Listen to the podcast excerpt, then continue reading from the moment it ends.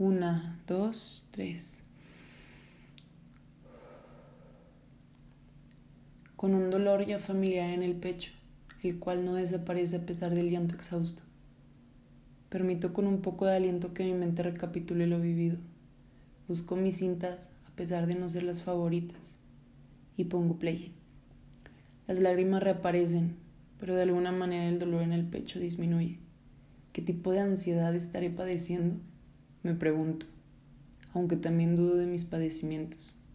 ¿Será acaso que tomar conciencia sobre las situaciones que se han presentado en nuestra vida sean las que nos estén haciendo sentir tan vivos y al mismo tiempo tan hundidos? ¿Será acaso el hecho de estar rodeado de individuos en un lugar donde la música y el alcohol son el aperitivo favorito para estimular tus sentidos y emociones, haciéndote creer a mala percepción que todos pueden ser tus amigos?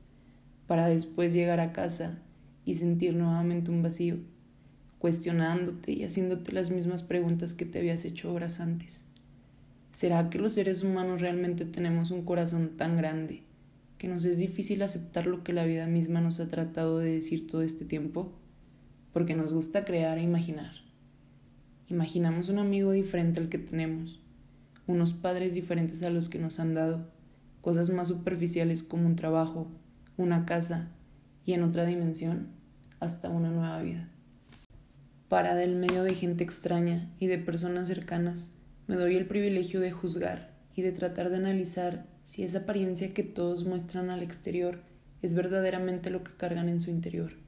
Porque bueno, yo verdaderamente momentos antes de estar rodeada de personas estaba pasando por una gran crisis, como solemos llamarles, crisis existenciales.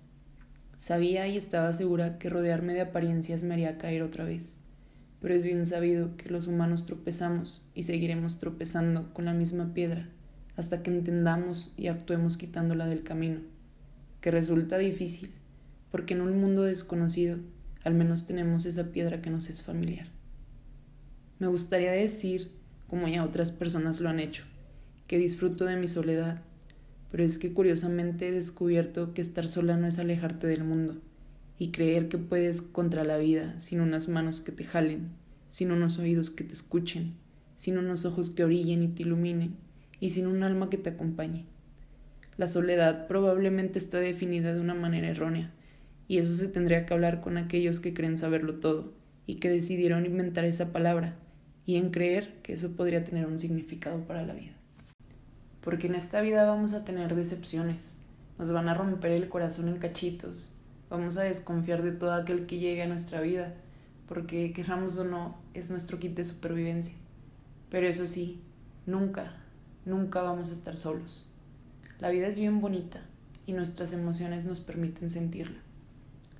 Precisamente antes de escribir estas líneas estaba con el corazón roto.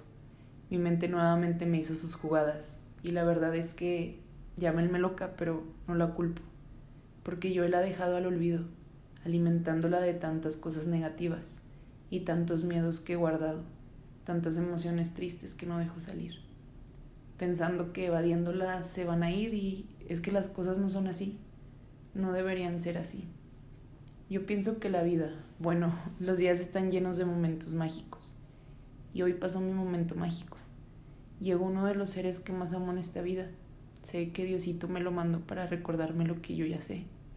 Y después de unas lágrimas y unas sonadas de nariz, la vida nuevamente tomó su sentido. La verdad es que aún no sé para dónde voy, ni cuál puerta tengo que abrir. Me intriga saber qué pasará después, pero sé que Dios es sabio, y que cuando me encuentre perdida, Él sabrá guiarme nuevamente.